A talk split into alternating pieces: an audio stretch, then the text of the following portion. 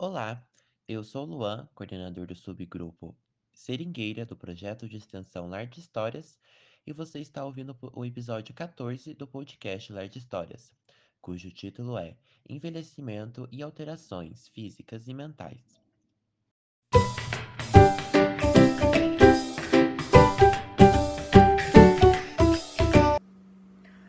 O envelhecimento individual representa a consequência ou os efeitos da passagem do tempo.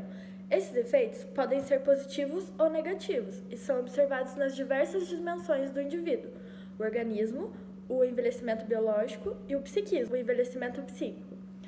Todas as dimensões são igualmente importantes na medida que são coadju- coadjuvantes na manutenção da autonomia e independência do indivíduo. Agora nós vamos falar um pouquinho sobre os tipos de envelhecimento. Para começar falando, a gente tem que entender que o envelhecimento biológico ele é inevitável. E conforme nós vamos envelhecendo, o nosso organismo ele vai perdendo certas reservas homeostáticas. O que seriam reservas homeostáticas? Sempre que nós temos alguma agressão, que podem ser, sei lá, alguma doença ou alguma bala emocional, por exemplo, o nosso organismo, o nosso psiquismo, ele tem certas condições, certos recursos que fazem a gente voltar para o equilíbrio, porque o nosso corpo ele sempre busca isso, ele sempre busca ficar no equilíbrio, estar no equilíbrio. E conforme nós vamos envelhecendo, nós vamos perdendo essas reservas e nos tornamos mais suscetíveis a certas agressões do meio interno e do meio externo. Mas perder essas reservas não necessariamente está relacionado a desenvolver uma doença, é só uma maior suscetibilidade. E isso também é meio relativo, porque se relaciona muito com a vida que essa pessoa levou. Porque muitas vezes a gente pode encontrar uma pessoa adulta que já perdeu as suas reservas ou que tem menos reservas do que o idoso.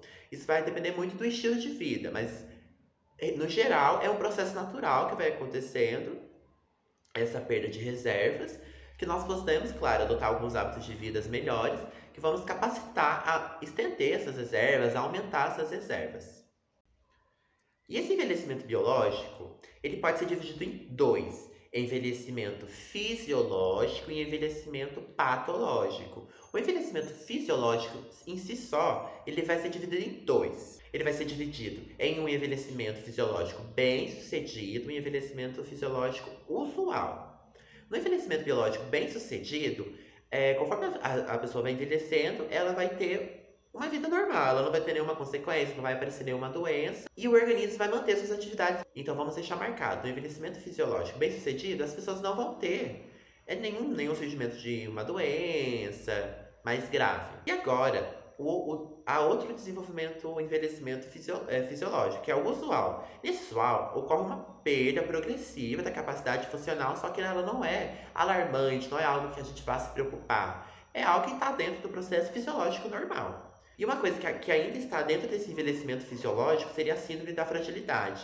Essa síndrome da fragilidade ela é caracterizada por algumas alterações fisiológicas que, tem, que são idiopáticas. O que seria algo idiopático? Que nós não sabemos a origem, que, que a causa é desconhecida. Existe, como eu disse, tem um envelhecimento fisiológico, né, que tem, para a gente, gente resumir, tem dois subtipos e mais a síndrome da fragilidade, só que nós também temos o envelhecimento é, patológico. Esse envelhecimento patológico é caracterizado por, sim, surgimento, surgimento de certas comorbidades que estão relacionadas ao processo do envelhecimento. O envelhecimento normal ele não vai afetar a individualidade e nem a autonomia do, do, do, do indivíduo. A autonomia está relacionada a nós decidirmos as coisas, é, se eu quero algo, se eu não quero algo. E está muito relacionado ao nosso estado cognitivo e ao nosso estado de humor, que seria a nossa motivação para tal coisa. Já a independência é relacionado a, a gente conseguir fazer, a nós conseguirmos fazer aquilo que nós acabamos de, decidir. De, de decidir. E a independência está relacionada tanto à nossa mobilidade quanto à nossa comunicação. E o indivíduo que está no processo de envelhecimento fisiológico bom, ele vai manter essas quatro características é, que se resumem né, em grandes blocos na autonomia e na independência. E quais seriam essas quatro é, subcategorias ou e quais seriam essas quatro características? Né? Um bom estado de humor, uma motivação, uma manutenção da cognição, manutenção da mobilidade e, manu e manutenção da comunicação. Finalizar essa parte, nós precisamos entender que quanto mais frágil o idoso for, quanto mais frágil o idoso estiver, maior atenção ele vai precisar ter da sua família, da sua equipe médica e de si mesmo. Por Porque conforme a gente vai aumentando a nossa, nossa fragilidade, mais suscetíveis nós ficamos a ter mais agressões. Ou que certas agressões se tornem mais fortes em nosso corpo. Porque lembra que eu disse lá atrás que nós vamos perdendo certas reservas? O indivíduo que já está mais frágil é muito mais fácil de uma coisa que antes não machucaria, por exemplo, agora machucar. Vamos dar um exemplo aqui comum: as quedas em idosos. Os idosos que normalmente têm as quedas, eles podem ter sim fraturas que antes no indivíduo adulto, ou um idoso que tem a sua, seu envelhecimento no processo fisiológico, que não tem nenhum processo de é, erosão óssea ou alguma perda né, desse tecido ósseo, pode ser que esse idoso que está com seu envelhecimento fisiológico não tenha na queda uma fratura. Enquanto o idoso que, tá mais, que está mais frágil, que está mais debilitado, tenha é, na, na queda um motivo para ter uma fratura. Por isso é necessário que sejam feitas certas adaptações, por exemplo, na casa, é, certas adaptações na, na, rotina desse idoso, de cuidado com esse idoso que, que está mais frágil. Então, se você é o idoso que está percebendo, olha, eu tenho mais fragilidade, é importante a gente, nós termos a, a consciência do quão frágil nós estamos no momento e buscar um auxílio, buscar um cuidado com a equipe de saúde, com os familiares. Algumas das alterações fisiológicas que podem acontecer no envelhecimento estão relacionadas à composição corporal. Ocorre redução de até 30% da água corporal total. Essa desidratação crônica é agravada pela menor sensação de sede, por isso é sempre importante lembrar de se hidratar. Além disso, a redução de cerca de 30% da massa muscular, uma condição chamada de sarcopenia, e também a 30% de redução da massa, da massa óssea, uma condição chamada de osteopenia. Com isso, o corpo terá maior tendência da redução do peso corporal, da força muscular, da mobilidade, do equilíbrio e da tolerância ao exercício físico. Por última alteração na composição corporal, há o aumento de até 30% da gordura corporal total, total e que tende a se acumular na região abdominal. No que diz respeito à nutrição, ocorre redução do olfato do paladar e um aumento da necessidade de ingestão de proteínas. A alteração da estatura, cerca de 1 cm para os homens e 1,5 cm para as mulheres, por década, a partir dos 40 a 50 anos.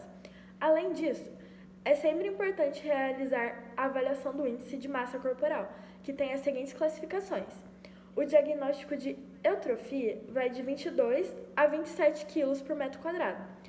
A subnutrição é menor que 22 kg por metro quadrado e a obesidade é maior que 27 kg por metro quadrado. A obesidade é o fator de risco para hipertensão arterial, AVC, diabetes mellitus e outras doenças. Ocorrem também alterações nos órgãos dos sentidos. Há um crescimento relativo das orelhas e do nariz.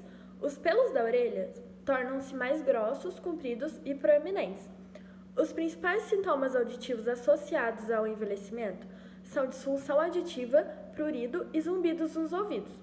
As alterações anatômicas mais comuns nos olhos são a enoftalmia, que é o olho fundo, o edema de pálpebra inferior, a pitose, que é a queda da pálpebra, o entrópio, que é a internalização dos cílios, o ectrópio, que é a eversão das pálpebras e o lacrimejamento, o alucenil, que é um anel esbranquiçado que surge na íris, e o petirígio, que é uma carne esponjosa, esponjosa que cresce no olho. A pele e os anexos também sofrem mudanças com o envelhecimento. O envelhecimento cutâneo é bastante pronunciado. A hereditariedade e principalmente a exposição solar são responsáveis pelas alterações da epiderme. A pele do idoso torna-se ressecada e descamativa, o que chamamos de xerodermia, precipitando o prurido, a coceira, que pode ser localizado ou generalizado, que por sua vez predispõe a fissuras, escoriações e infecções cutâneas. Observa-se ainda pele fina, lisa, com pouca elasticidade e distensibilidade. A fragilidade capilar favorece o surgimento de esquimoses e da púrpura senil nas regiões mais expostas a traumas, as mãos e os antebraços. As unhas se tornam frágeis, opacas e de crescimento mais lento. Mais lento. Também tornam-se espessas e encurvadas nos pés. Agora, antes de nós acabarmos o vídeo, nós precisamos falar um pouquinho do psíquico. Porque eu já disse bastante, nós, eu e a Luana já falamos bastante sobre o envelhecimento é, orgânico, né? Mas e o psíquico? Normalmente, conforme nós vamos, nós fomos é, envelhecendo, nós vamos acumulando certas experiências, certas, é, certos conhecimentos na nossa vida que vão nos blindando de sentir muitas vezes dor, né? Porque normalmente nossa resistência à dor é emocional até mesmo vai aumentar, nós vamos saber lidar com a morte melhor muitas vezes. E, e esse processo vai estar tá no seu auge quando, quando nós somos idosos, né? Normalmente, porque não, não necessariamente pessoas com muita idade têm muitas experiências, mas é a tendência, seria o natural. Porque nós podemos conhecer pessoas adultas, jovens ou até crianças que têm mais experiência, que têm uma maior maturidade, que, que tiveram que, infelizmente, né, amadurecer mais cedo. E esse envelhecimento psíquico, ele é muito caracterizado e muito característico da, da terceira idade, dos idosos, né? Porque eles têm mais tempo de vida então, o que seria natural é que eles tivessem mais experiência e mais resistência, muitas vezes, mais conhecimento. Isso é até interessante, porque no nosso projeto Art Histórias, nós, nós gostamos justamente desse contato. Né? Quando nós estávamos no presencial, nós tínhamos esse contato com os idosos, de passar as experiências, e era notável o quanto é, esse processo de envelhecimento traz para gente uma maturidade, uma maior é, noção do que é necessário fazer para certas coisas, do que é importante, do que não é importante. E esse é o processo de envelhecimento psíquico normal. Obviamente, o envelhecimento psíquico ele pode estar, assim, de alguma forma, é... tampado, podemos dizer assim, tampado entre aspas, mas meio sombreado por alguma demência que pode surgir no envelhecimento patológico, só que não, não, não, o idoso não vai perder essas experiências de vida, ele vai continuar tendo aquilo lá no fundo da mente dele que vai poder se refletir nas suas atitudes, em como ele lida com o cotidiano, em como, em como ele lida com seus familiares. E por fim, para resumir todo esse vídeo, é necessário entender que o envelhecimento ele traz sim alterações fisiológicas e psíquicas que hoje que nós já comentamos, e que tudo isso vai trazer para o idoso uma experiência de vida muito maior que deve ser respeitada por todos, né? Principalmente pelos mais jovens, que normalmente não tem muito respeito por essa terceira idade, e nós, o projeto, queremos justamente trazer essa consciência para vocês. Muito obrigado por chegar até aqui. Caso queira consumir mais nosso conteúdo, acesse nosso Instagram, arroba ou nosso canal no YouTube, Lard Histórias. Até mais!